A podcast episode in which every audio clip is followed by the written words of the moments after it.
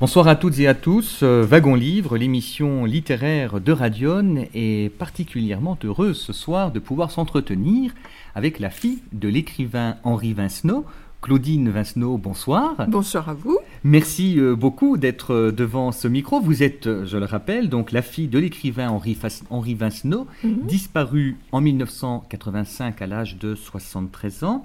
Et l'année prochaine, en 2012, mhm. nous fêterons le centenaire de la naissance de votre papa, l'auteur de la Bibaude, du pape des mhm. escargots ou des étoiles de Compostelle. Alors vous avez été l'invité d'honneur de la quatrième fête du livre de Saulieu qui s'est tenue donc à la fin du mois de juillet euh, dernier.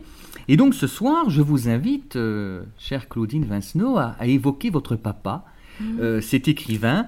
Vous avez mené une carrière de professeur de lettres, vous n'êtes mhm. plus enseignante, et depuis 1984, vous vous consacrez au fond Henri Vincent. Oui, exactement. Je ne dirai pas votre âge. À moins que vous m'y autorisiez. Oh, je vous y autorise. Oh, alors je vais pouvoir dire que vous êtes le, deuxième enfant donc de André e et Henri Vincenot. Vous êtes né le 15 septembre 1938. Vous avez vous-même, euh, vous avez eu euh, trois frères, euh, Jean-Pierre, François et Denis, mmh. et vous êtes vous-même la maman de, trois, enfants, deux filles et un garçon. qui se prénomme Vincent. Voilà. Et la grand-mère de onze petits-enfants.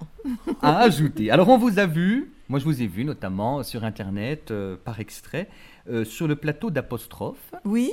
En effet. Vous présentiez un, inédit de votre père. Oui, tout à fait. C'était, je crois, le, le, le livre de raison de Claude Bourguignon. Oui. Alors, vous avez raconté et vous célébrez votre père euh, dans un livre paru en 95 qu'on ne trouve plus malheureusement aujourd'hui et qui a pour titre Le maître du bonheur, mon père Henri Vincenot, et c'était aux éditions Anne Carrière qui est votre, j'allais dire, éditeur historique. exactement. Alors Henri Vincenot, euh, bien sûr, pour vous c'est votre papa, pour moi c'est l'auteur de la Bible, c'est l'auteur du Pape des Escargots, c'est l'homme à l'accent bourguignon très prononcé, c'est un homme euh, universel parce qu'il était écrivain, dramaturge, poète, peintre, sculpteur, conteur, chanteur, apiculteur, éleveur de moutons à l'âge de 70 ans, bûcheron, etc. Et finalement, euh, pour vous, ça vous donne pas un étourdissement d'avoir eu un père, j'allais dire presque aussi génial, aussi polyvalent? Euh, Étourdissement, non parce qu'on a été habitué depuis l'enfance à voir papa écrire, sculpter. On habitait, on est parti à, Paris à la fin de la guerre parce que mon frère aîné était sourd, muet. Il fallait donc le faire rééduquer à l'Institut des sourds-muets rue Saint-Jacques à Paris. Et à la fin de la guerre, on ne trouvait pas de logement, donc on était assis dans deux pièces. On, participait donc à tous les travaux de papa. Il sculptait, il peignait, il jouait du piano, il écrivait. Donc étourdi, non, parce que on était habitué. Mais je dois dire que depuis que je, quand je me suis trouvée face à tout ce qu'il avait fait, et qu'il a fallu que je classe les manuscrits, que je fasse des cartons archives, que j'évalue ce qui pouvait être euh, édité ou pas, euh, là, oui, j'ai eu un certain vertige, parce que euh, je n'en voyais pas le bout. Vous écrivez j'ai de la chance d'être la fille d'Henri Vincenot et d'avoir vécu, ainsi que mes trois frères, une enfance toute de charme, de fantaisie, de bonheur. Oui. Vous maintenez, bien sûr. Je maintiens, tout à fait. Et vous écrivez, ça c'est magnifique, Papa a été le soleil de notre galaxie par son caractère, sa gaieté, son sens permanent de la plaisanterie. On rigole beaucoup et on le sent quand on vous dit que votre père, alors votre maman aussi, vous lui rendez hommage. parce ah que vous dites on ne parle pas assez des, femmes d'artistes. Mais votre maman, André Barouin, de son mmh. nom de, jeune fille, votre maman a été une femme aussi admirable. Admirable parce que elle avait donc fait l'escalade de Dijon, elle aurait pu prétendre euh, à une situation. Je pense que la chose se renouvellerait maintenant. Une jeune fille n'accepterait pas de renoncer à son diplôme d'école de commerce. Elle n'a pas du tout cherché à avoir un emploi quelconque. Elle s'est vraiment consacrée à nous quatre. Il faut dire que la surdité de mon frère lui posait quand même pas mal de, d'obligations le soir quand il revenait de l'école pour euh, être répétitrice de, mon frère.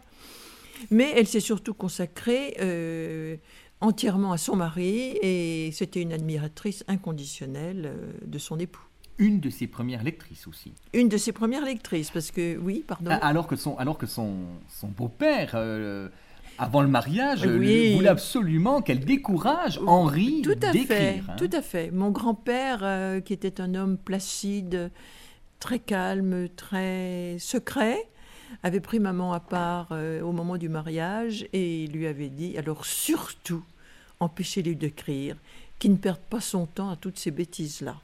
Il voulait que son fils fasse une carrière euh, à la SNCF, mais une carrière d'ingénieur. Il en avait le titre en sortant d'HEC, c'était comme ça. Mais papa n'était pas du tout intéressé par le travail de bureau. Et il a préparé HEC pour faire plaisir à ses parents. Mais il est, d'ailleurs sorti euh, dans un très bon rang. Il a fait de tout, son, il a fait tout son possible euh, pour réussir ses études, mais ça ne l'intéressait pas du tout. Donc la carrière cheminote par excellence ne l'intéressait pas. C'est pour ça que très vite, après avoir écrit un article sur l'expédition des poulets de Bresse. Euh, Alors qu'il est en poste à la gare de, Louan, tout à fait, tout à fait. Euh, il a envoyé cet article fin limier, il l'a envoyé à notre métier qui est l'ancêtre de la vie du rail. Et puis on l'a appelé euh, à la vie du rail justement pour faire des reportages. mais c'était des reportages à la fois touristiques, littéraires, avec des remarques picturales.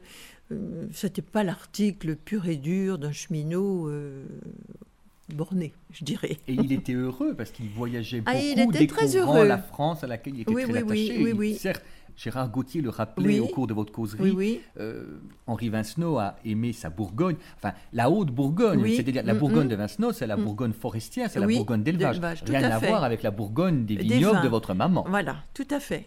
Rien à voir avec Marange. Je vois que vous connaissez très bien. Je vous ai bien lu, Claudie Oui, oui, oui, oui.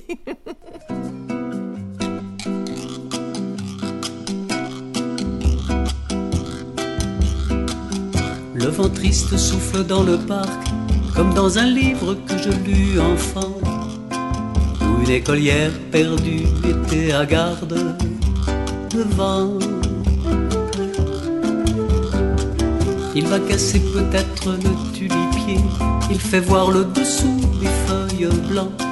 Du vernis du Japon qu'il semble essuyer. Le vent. Le baromètre est descendu subitement. Peut-être que ça va être un ouragan. Il ne peut pas pleuvoir, mais on entend le vent.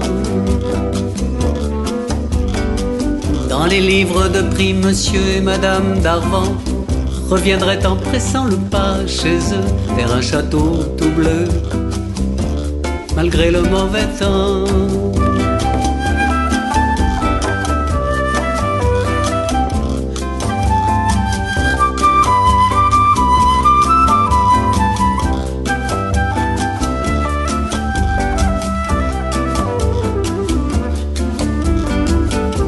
Sortez de ma tête au manoir moisissant où devaient se passer d'étranges adultères en des temps tristes en Angleterre.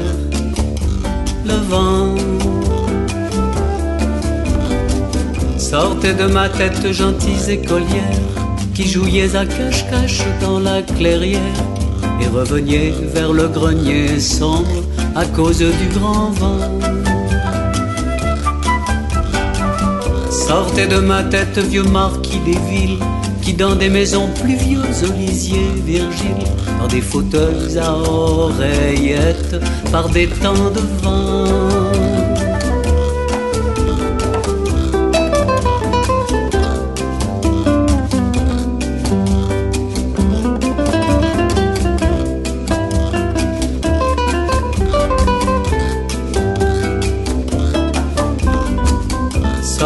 Tête ma douce tristesse et va-t'en vers le coteau fané, va-t'en ou va sur un air un peu châteaubriand, le vent.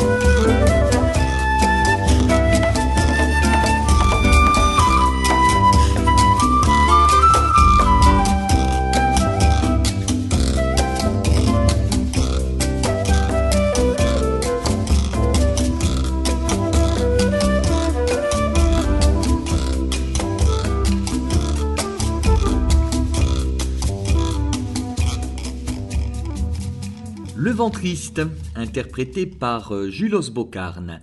2012 sera donc l'année du centenaire de la naissance de Henri Vincenot, le plus français des écrivains français, du plus gaulois, du plus celte des écrivains bourguignons. À cette occasion, le musée Pompon, à Saulieu, propose jusqu'au 31 octobre prochain une exposition intitulée Le Maroc vu par Henri Vincenot. Des peintures et des carnets d'Henri Vincenot à découvrir tous les jours, sauf le lundi après-midi, de 10h à 12h30 et de 14h à 17h30. Le dimanche, ouverture de 10h30 à midi et de 14h30 à 17h. Attention, le musée Pompon est fermé le mardi toute la journée. C'est donc effectivement au pied de la basilique Saint-Andoche à Saulieu, exposition Henri Vincenot au musée Pompon. Wagon Livre, votre émission littéraire, a pris les devants de la commémoration du centenaire de la naissance de Henri Vincenot, puisque nous accueillons ce soir la fille de l'écrivain Claudine Vincenot. Et on parle un tout petit peu de votre maman, Hmm parce que vous écrivez d'elle. euh, Il y a des pages très émouvantes lorsque, Mm. lorsque vous évoquez l'agonie de votre Mm, maman. Vous êtes oui. même un peu en colère contre les Oui. autorités ecclésiastiques parce que vous avez le sentiment que son enterrement n'a que le, le prêtre n'a pas eu les mots adéquats Non, ou que méritait votre maman, Non, André Barouin. exactement. Elle est morte en 1984, un Oui. an avant votre papa. Mhm. Et on peut dire que la mort de votre maman a Ah, oui. été quelque chose de Foudroyé, terrible pour papa. votre Oui, père. oui, ça l'a foudroyé complètement. Oui, maman n'était pas une femme d'église. Euh, elle avait des raisons à cela. Euh, quand euh, mon frère aîné est sorti de l'Institut des sourds-muets euh, pour suivre un cycle normal, parce qu'il était démutisé, il parlait, non pas par signe, hein, mais, non pas par geste, mais en lisant sur les lèvres, mes parents ont, ont pensé que les écoles re- libres, qui étaient tenues par des, des ecclésiastiques à l'époque, euh, seraient plus à même d'accepter un enfant un peu hors norme.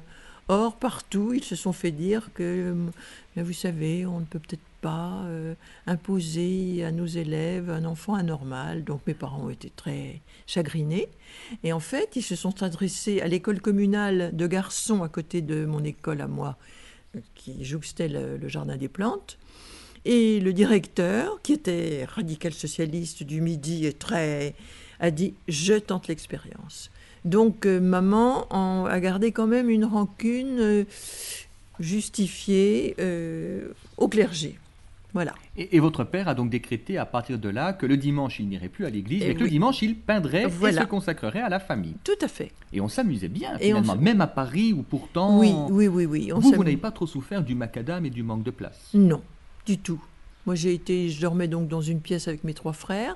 Papa et maman dormaient dans la pièce commune où il y avait le piano, le chevalet, euh, euh, tout ce dont un artiste a besoin.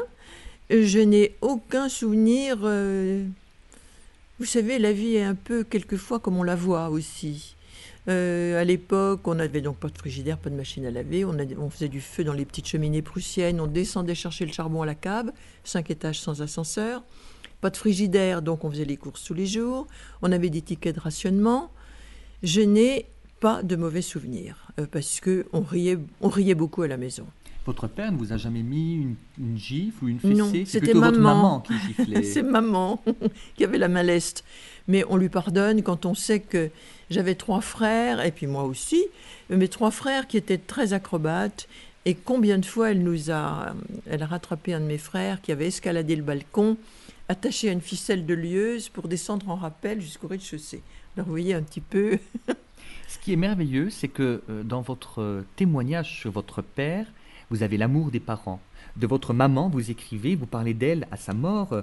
Dans le chapitre Mhm. intitulé La mort de près, vous parlez d'elle comme d'une reine, notre reine, Mhm. notre axe du monde, notre terre, notre ciel, Mhm. notre vie. Oui. C'est magnifique, une fille qui Oui. écrit ça de sa maman. Ah oui, euh, je dois dire que la mort de maman a bouleversé tout le monde. Euh, moi, je... encore maintenant, ça fait donc 25 ans et plus que mes parents ont disparu.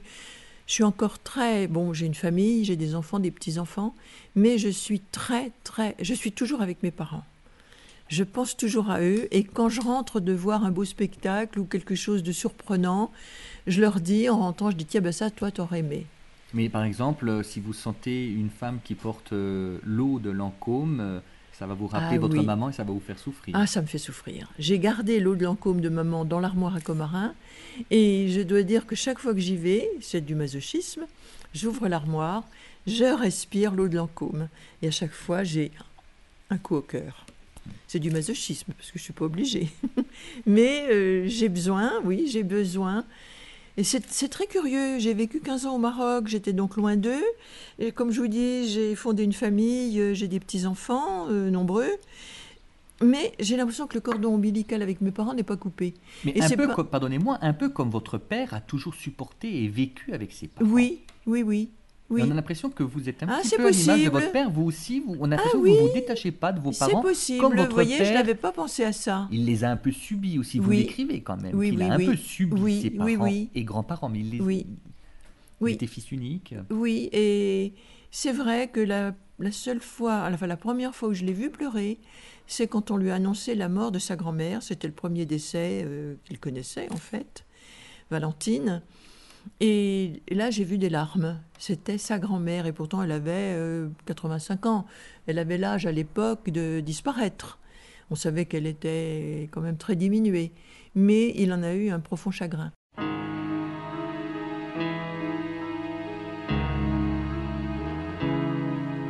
Un jour ou l'autre, nous paraîtirons dans l'ombre, nous paraîtirons amis, comme les éphémères, comme nous sommes venus en habits de poussière pour un autre univers, vers un autre mystère. Où seront votre bouche, vos dents, ma rose noire? Vos yeux moqueurs, votre corps de boudoir Et ce charme qui toujours et encore m'ensorcelle quand nous voguions tous deux dans la même nacelle. Un jour ou l'autre, nous paraîtirons dans l'ombre, nous paraîtirons tout nus, comme nous sommes venus. Vous, ma tristesse belle, vous, ma pleine de vie, chacun de nous sera un mannequin du récit en quelques cimetières un mètre de terre. Pour moi, qu'importe, je suis une charogne sans cœur. Mais vous, la joie de vivre,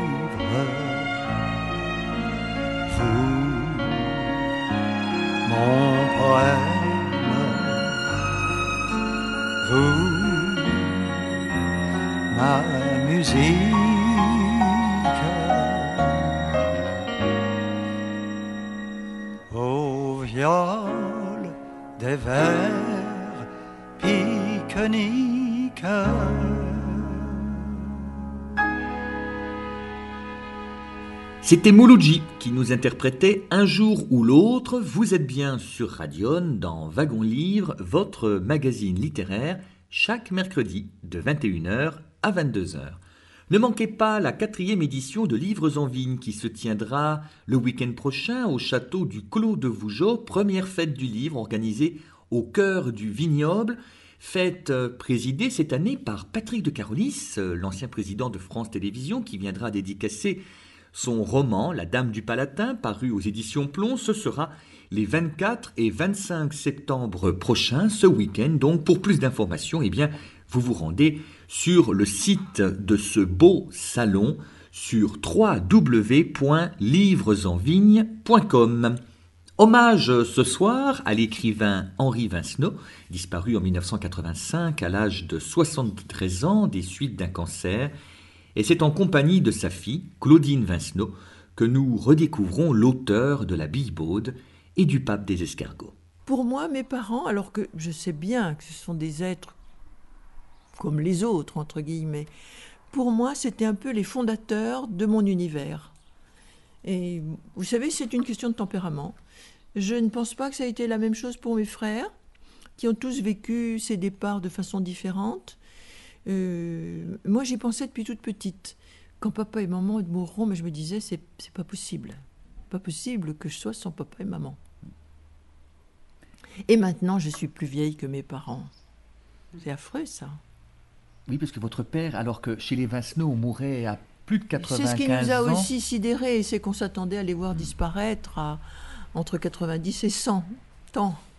Et en fait, ils sont morts tous les deux, maman 70 ans, euh, d'un AVC, très, très, d'une façon fulgurante et qui me laisse encore des, qui me donne encore des frissons. Et puis papa d'un cancer du poumon alors qu'il n'avait jamais fumé, peu de temps après. Il faut dire qu'il y avait eu, alors à 70 ans, il se lance dans l'élevage des moutons. Mmh. Il est blessé par un mouton qui, le, qui le, corne et c'est là, en faisant cet examen. Je me demande quand même, oui, euh, un bélier l'a chargé et il a eu des côtes euh, traumatisées. Et il a eu euh, ce, ce, cancer de la plèvre, parce que ce n'était pas un cancer du poumon, le cancer de la plèvre, de ce côté-là. Alors, est-ce qu'il y avait déjà un terrain propice? Est-ce que la mort de maman l'avait beaucoup affaibli psychologiquement? Parce que quand nous sommes sortis de la clinique, euh, après le constat du décès de maman, papa nous a dit maintenant pour moi, c'est durable. Bon, il voulait dire, euh, bon, c'était clair, que ce qu'il allait vivre, c'était en plus, mais qu'il n'y tenait pas. Henri Vincenot, bien évidemment, c'est l'écrivain, c'est le poète, le dramaturge. Je ne vais pas reprendre mmh, l'énumération mmh, euh, du début de notre échange, Claudine Vincenot. Il avait des défauts, ça a été d'ailleurs évoqué un peu. Euh, quels étaient les défauts ou le défaut majeur de votre papa? Alors, euh, ben, comme je disais lors de la causerie, euh, à mes yeux, peut-être le fait de ne pas oser contredire et, et reprendre, il avait horreur du conflit, et je tiens ça de lui. Donc toujours arrondir les angles, même dans des situations où il aurait peut-être été bon qu'il intervienne plus, euh, plus nettement.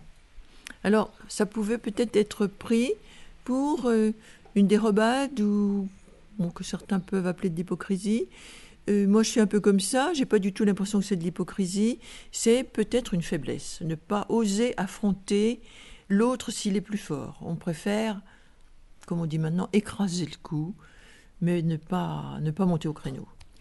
Il a un aspect aussi amusant, c'est que c'est un homme qui est extrêmement distrait. Très distrait. Euh, bon, ben, il y a différentes anecdotes, euh, euh, mais moi, il partait, oui, il parlait, il partait au bureau quelquefois en, en chaussons, maman s'apercevant que les chaussures étaient encore dans le couloir, le hélait depuis le balcon en lui disant, Oli, t'as pas mis tes chaussures. Alors il regardait ses pieds, ah oh, oui, parce qu'il devait quand même prendre le métro, aller jusqu'à la gare Saint-Lazare. Enfin, c'était pas, c'était pas la province. Alors il remontait ce chaussée. Et puis de, un nombre de distractions incroyables dont peu, peu d'exemples me reviennent, mais c'était constant. Mais ils vous ont enseigné, votre père vous a enseigné le sourire. Ah oui. Euh, papa et maman avaient décidé en se mariant de procéder à la croisade du sourire. Ne jamais euh, avoir toujours un air heureux, joyeux et ouvert aux autres. Et je dois dire que mes frères et moi, on est très souriants. Et je pense que ça vient de, ça vient de là. D'abord, on a les gènes déjà de mes parents. Et puis, euh, les parents n'acceptaient pas qu'on fasse la tête, qu'on ait l'air. Euh, jamais, jamais, jamais. Euh, papa lançait une boutade et on riait. Est-ce que vous avez été élevé dans la religion Même si vous dites que vos parents. Euh, votre Euh, père était croyant, votre mère aussi. En tout cas, il n'y avait pas de, de pratique ostentatoire Non, du de tout, la religion. du tout. Euh, croyant, qu'est-ce qu'on appelle croyant Euh, Je pense qu'il, comme chacun d'entre nous, il se demandait pourquoi nous, pourquoi nous ici, qu'est-ce qu'il y a euh, au-delà, qu'est-ce que, quelle est l'explication de ce monde euh, qui paraît très bien organisé et qu'en fait on ne comprend pas bien? Donc il avait cette interrogation euh, existentielle. Existentielle, tout à fait. Voilà. Mhm. Euh, on, a- on allait à la messe, mes, mes frères et moi, jusqu'à la première communion. On faisait tamponner nos cartes de présence. On a fait nos premières communions. Euh, et c'est tout. La religion nous est plutôt venue par le biais de l'art, puisque papa sculptait toujours des, des scènes religieuses. La mise au tombeau, la nativité, la, la mise en croix. Et et, et il, il a sculpté les apôtres. Donc c'était par ce biais-là. C'est par l'iconographie euh, très plaisante, très attirante. C'était toujours des choses joyeuses et dans des matières comme le bois fruitier euh, que maman se cirait. Papa ne voulait pas que ce soit ciré, mais enfin, ça leur donnait une chaleur, une présence. La mystique, on l'a plutôt abordée par le biais de l'art et d'un art joyeux et coloré. Votre père est très attaché à la figure du Christ, Oui. puisqu'il parle de lui. Rappelez-vous seulement de ce gars formidable, Mhm. Jésus, qui ne nous demande que trois choses Amour, pardon, partage. Et ça, je crois que c'est une règle de vie. Une règle de vie, euh, l'amour de l'autre, euh, euh, différent ou pas, être accueillant à tous. Pardon, papa nous disait dans les circonstances difficiles de notre vie, tu dois pardonner 70 fois, 7 fois, enfin comme dans, dans la Bible ou dans l'Évangile. Et puis partage, eh bien, quand tu as trop, euh, au lieu d'accumuler, tu donnes, tu partages.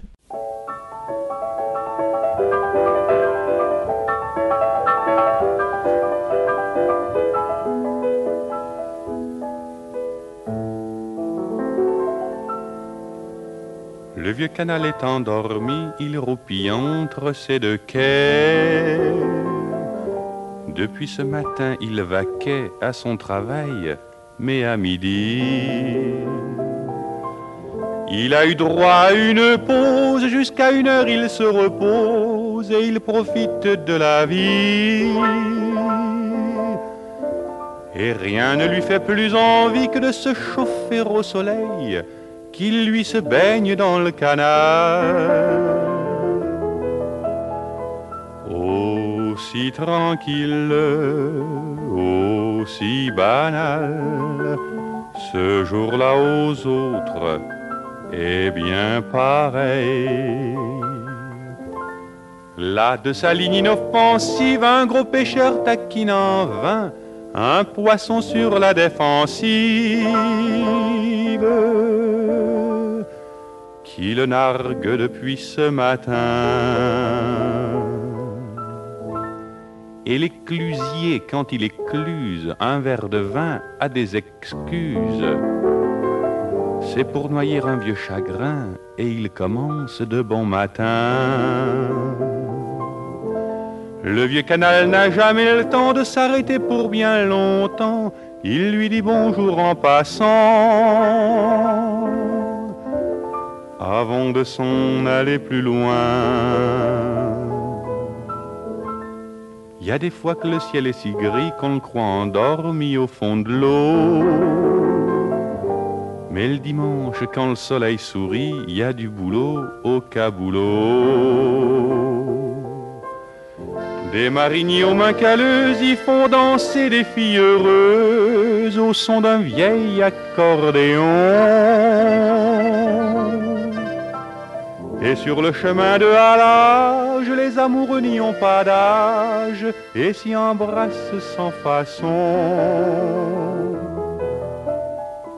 Le vieux canal municipal, il aimerait bien souffler un brin. Oui, mais les rêves, il n'y a pas droit, et il va se jeter tout droit dans le barrage qui le guette. C'est là que finit son beau voyage.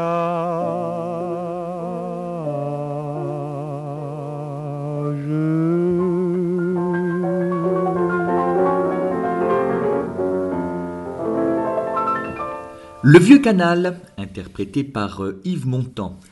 2012 sera l'année du centenaire de la naissance de l'écrivain Henri Vincenot. L'hommage au plus bourguignon des écrivains a déjà commencé sur votre euh, radio locale. En effet, nous recevons ce soir devant nos micros la fille de l'écrivain, Claudine Vincenot, en charge du fonds Vincenot depuis 1984. Claudine Vincenot sera d'ailleurs présente au salon Livres en Vigne qui se tiendra les 24 et 25 septembre prochains au château du Clos de Vougeot où elle dédicacera son recueil de nouvelles Petites histoires douce amère paru aux éditions Anne Carrière. Alors Claudine Vincenot, j'imagine que vous devez parfois être un peu lasse qu'on vous demande de parler de votre père et notamment de la bille Baude.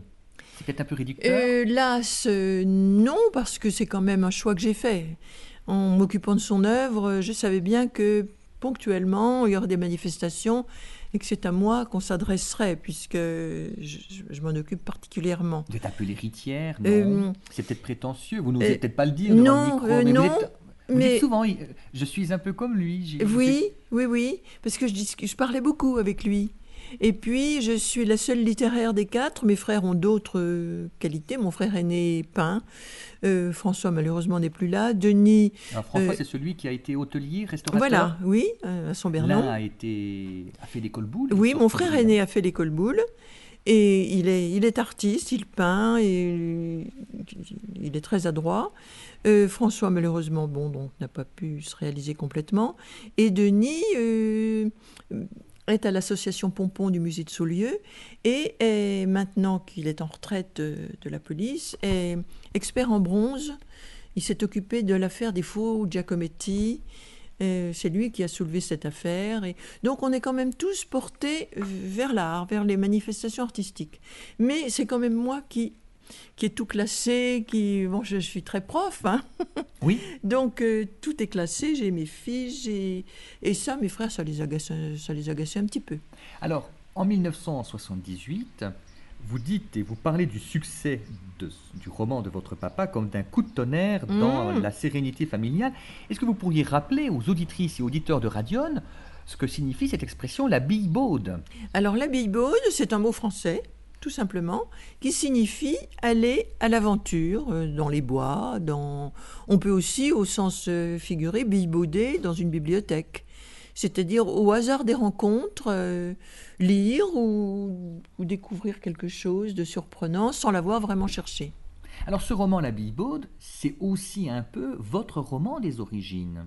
Oui, beaucoup de gens le prennent pour une autobiographie absolue, comme le, les Mémoires d'un enfant du rail, euh, qui a été réédité sous le titre Rempart de la miséricorde, euh, c'est à partir d'événements euh, autobiographiques, c'est quand même, d'ailleurs, papa le dit dans une émission d'apostrophe à Bernard Pivot, il lui dit, oui, à partir du réel, c'est un réel, le livre est un réel transfiguré.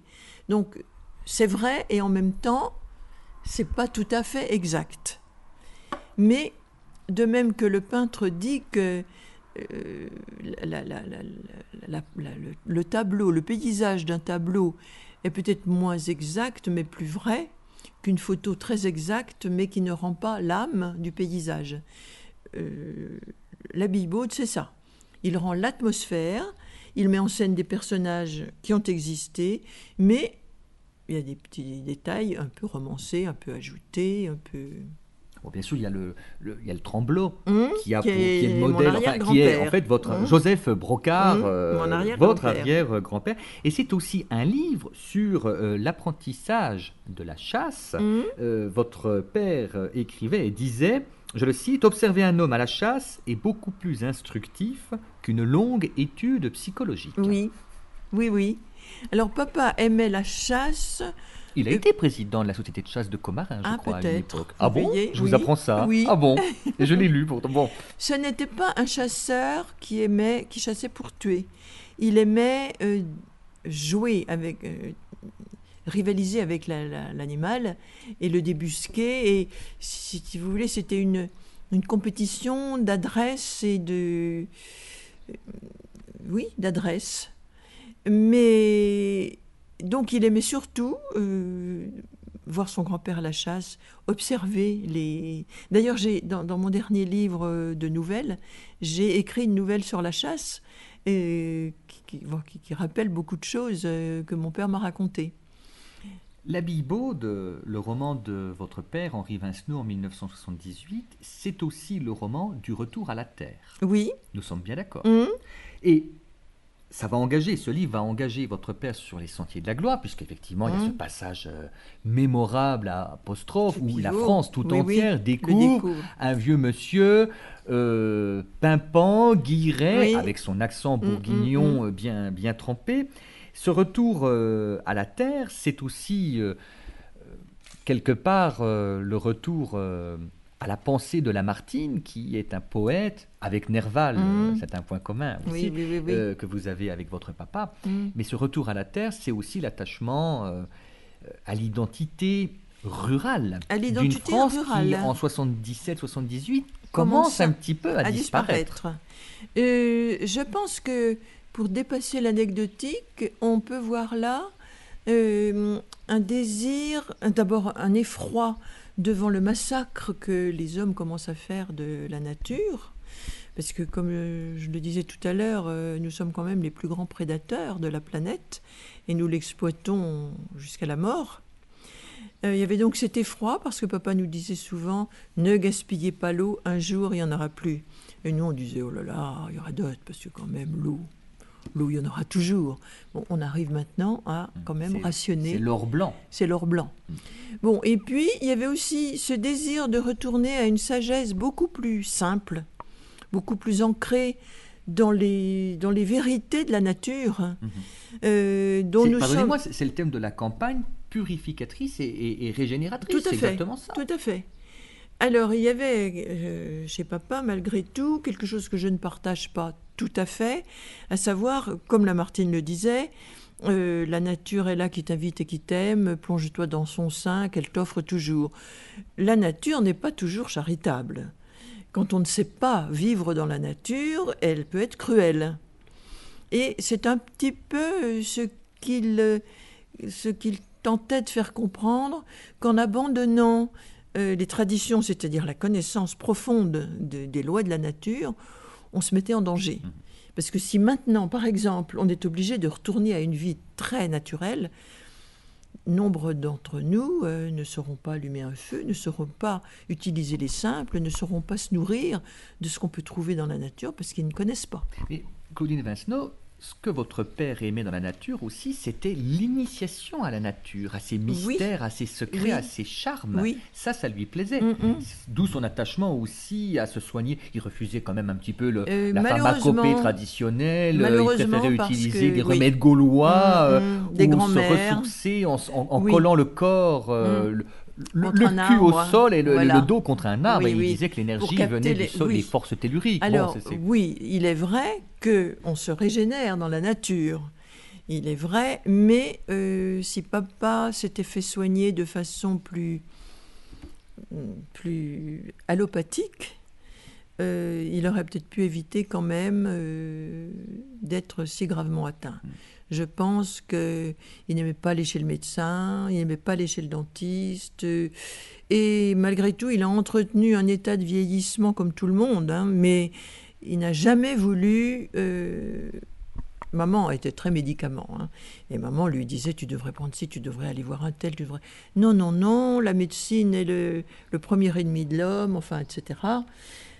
Euh, moi, je ne suis pas tout à fait d'accord non plus.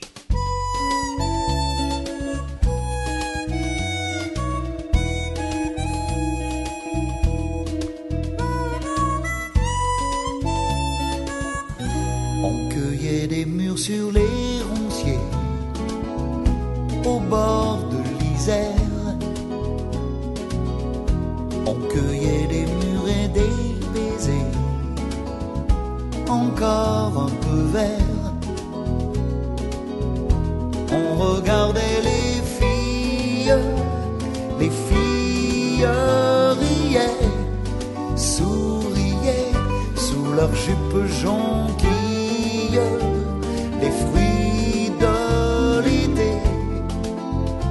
veillait, les murs sur les ronciers, au bord de l'Isère.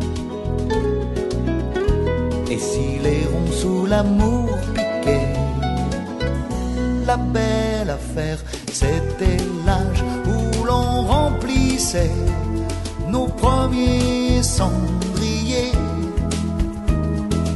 On rêvait de vivre sans se plier de se distinguer.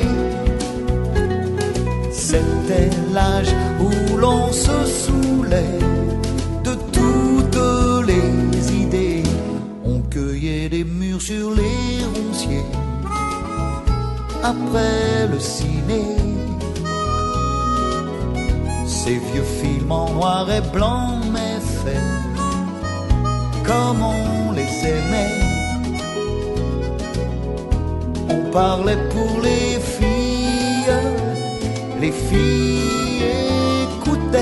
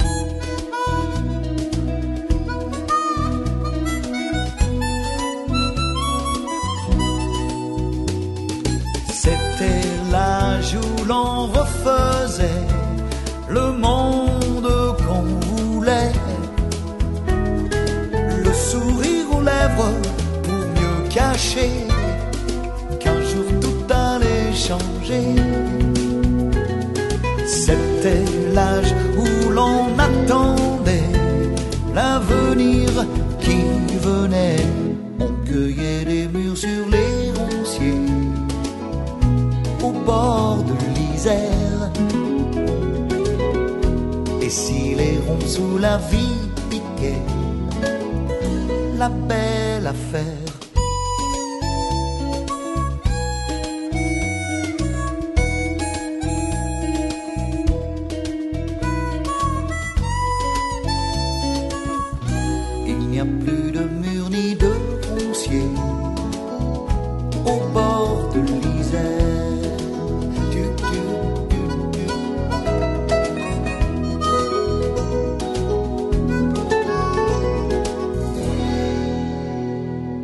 Les Ronciers par euh, Michel Fugain sur Radion.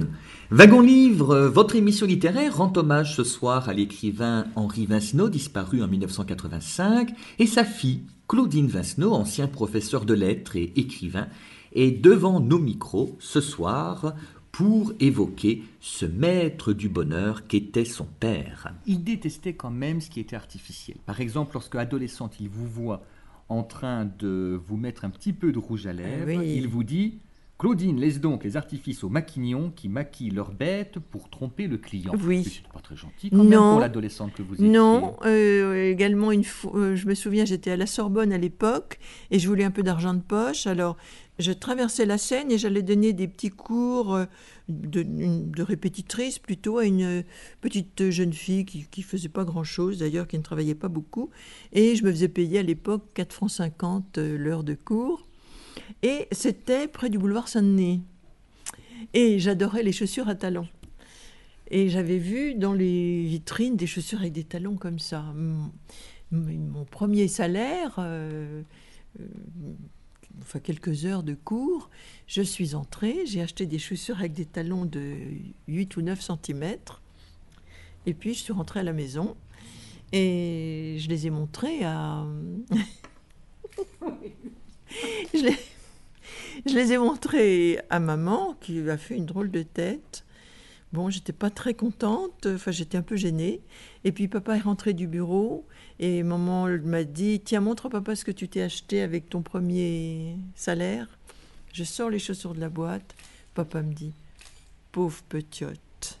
Alors j'ai remis les chaussures dans leur boîte, j'ai glissé la boîte sous mon lit et je n'y mis les chaussures que quand j'étais loin de mes parents.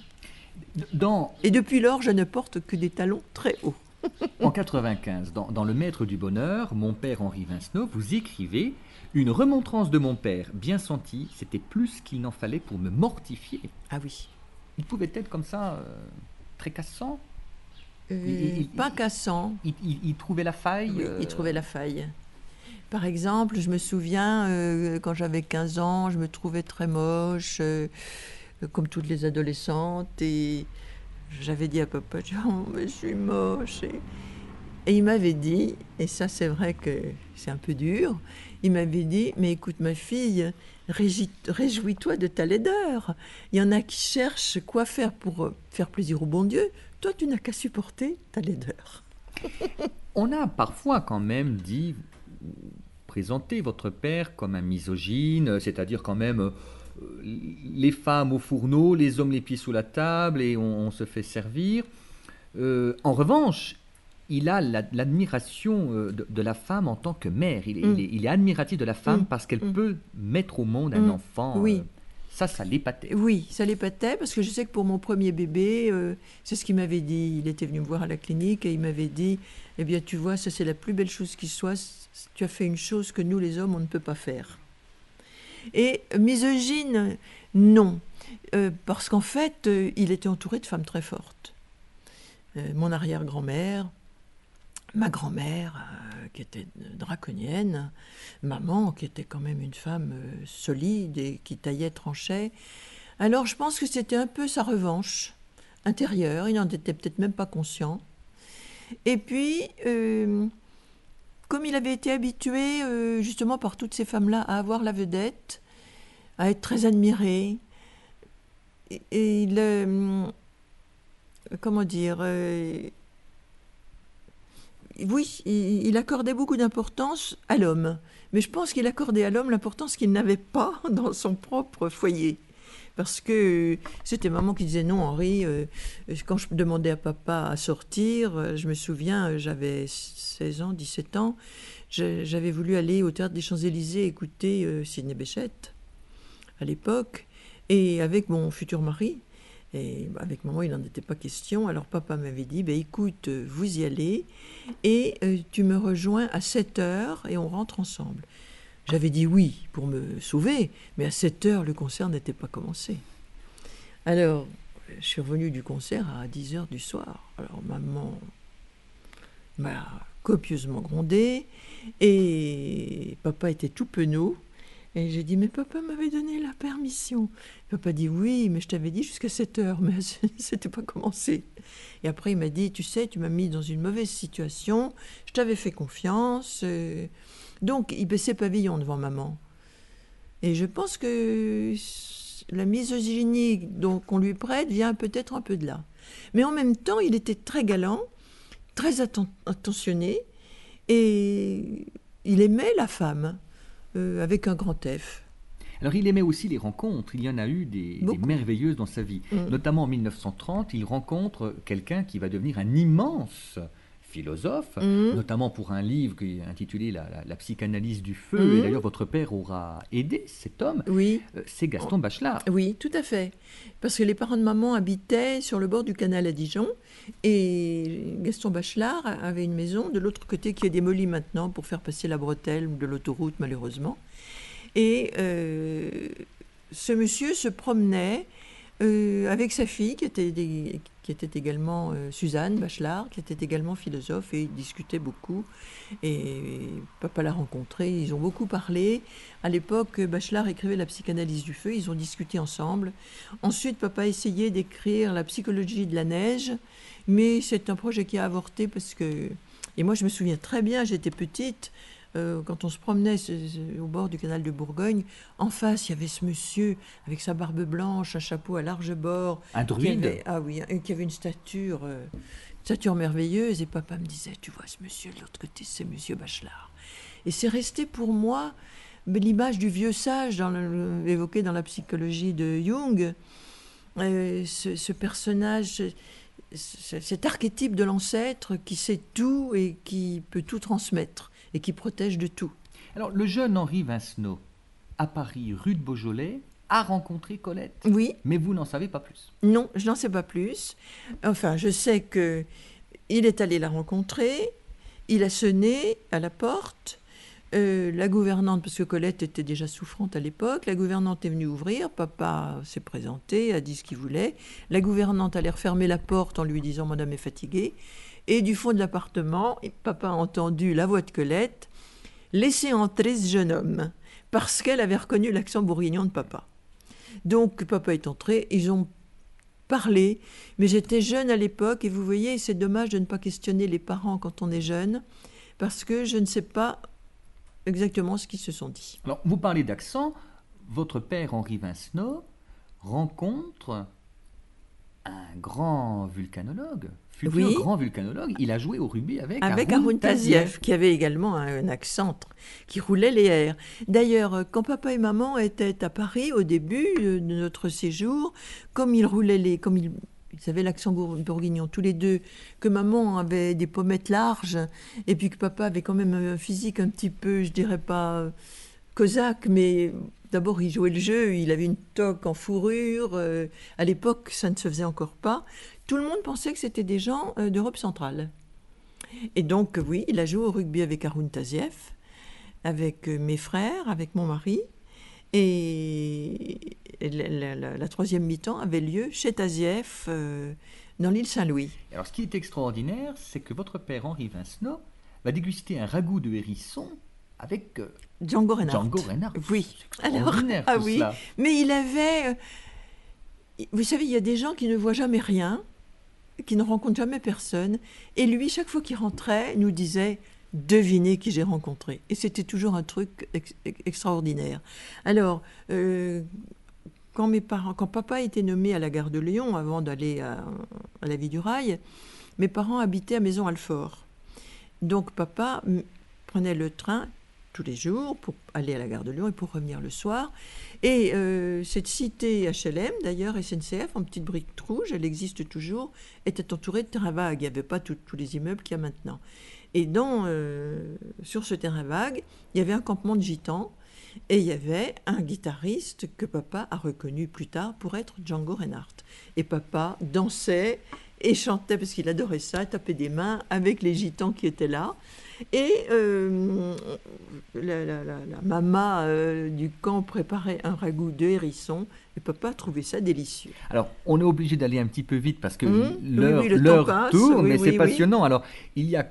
euh, votre père rencontrera aussi, sera abordé alors qu'il peint Mmh, par, par, euh, Louis-Ferdinand Céline. l'auteur euh, de Oui. Voyage au bout de la nuit. Oui, oui, oui. effectivement. Il y a aussi cette histoire Gary Cooper. extraordinaire. Alors ça, il faut que vous la racontiez, Claudine. s'il Oui, parce que hum, papa euh, déposait des toiles euh, dans une galerie euh, avenue Galerie des Champs-Élysées. oui, oui. oui. Et il y avait dans il- le, le- le galeriste avait mis en vitrine un tableau euh, de papa euh, qui était un tableau en, en plongée sur le canal Saint-Martin un jour de d'hiver. Alors dans le dans les tous les gris, un camailleux de gris. Et puis il y avait un petit personnage au bord du canal, un petit personnage noir.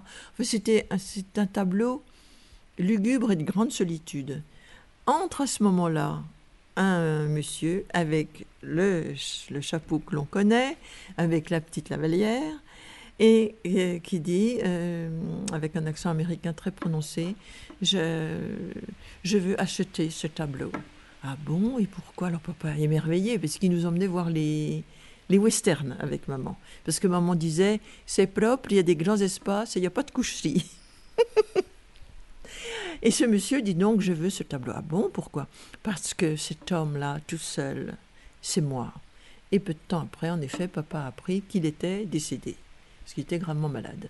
Alors papa est rentré à la maison en nous disant, j'ai vendu un tableau à Gary Cooper. Alors nous, on était fous de joie, euh, le héros de nos westerns. euh, ça a été, et avec ça, maman nous a acheté euh, quatre vestes bleues marines et quatre semblables pour les quatre enfants.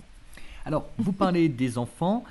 Il y a l'œuvre littéraire de votre père, et puis Mhm. on va être obligé de mettre un terme à cet entretien, hélas. Il y a une autre œuvre à laquelle il est extrêmement attaché, je crois, c'est ce hameau abandonné de la, Oui. de la Pourrie, enfin oui, de la, la Peurie, Peurie. près, à, à 10 km du village de Comara. Oui, tout à fait. Sur lequel, qu'il a découvert à 17 ans. Et, Et, et il, en- il le raconte dans la Bible. à la fin de la Bible, oui. oui. Il l'a découvert, il avait 17 ans, et il a dit, euh, voilà, euh, c'est ma belle au bois dormant, euh, c'est moi, je suis le prince charmant, et je vais la réveiller, je vais la ressusciter, et je veux vivre là un jour, et je veux y être enterré. C'est Donc c'est un que... village en ruine Oui, que votre que père, papa- avec vous, Oui, l'été, les enfants oui, oui, Vincenot et, et-. André, euh, et oui, votre maman, maman, a été... éton- pas ah une oui, oui, femme, oui, ah euh, non.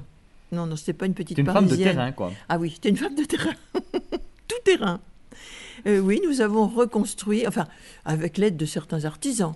Enfin, nous avons défriché, déblayé. euh, on a passé deux mois et demi sous la tente pour, euh, pour, pour mettre en état, dégager la source. et Mais puis- c'était parmi les plus beaux moments de votre jeunesse. Ah oui, ah oui, vraiment. Et puis, c'était un idéal que, que mes parents nous ont fait partager, un peu utopiste, parce qu'on ne sait pas trop ce que deviendra cette propriété, mais c'était vraiment pour nous des souvenirs merveilleux.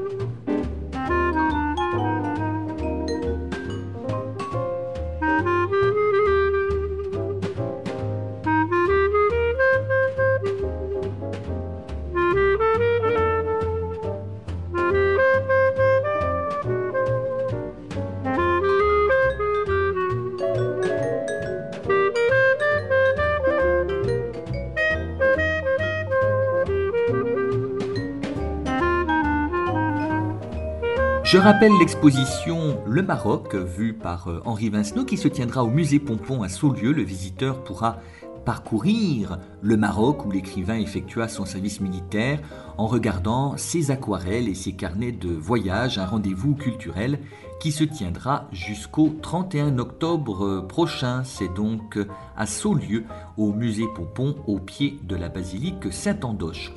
Ne manquez pas la quatrième édition de Livres en Vigne qui se tiendra au château du Clos de Vougeot.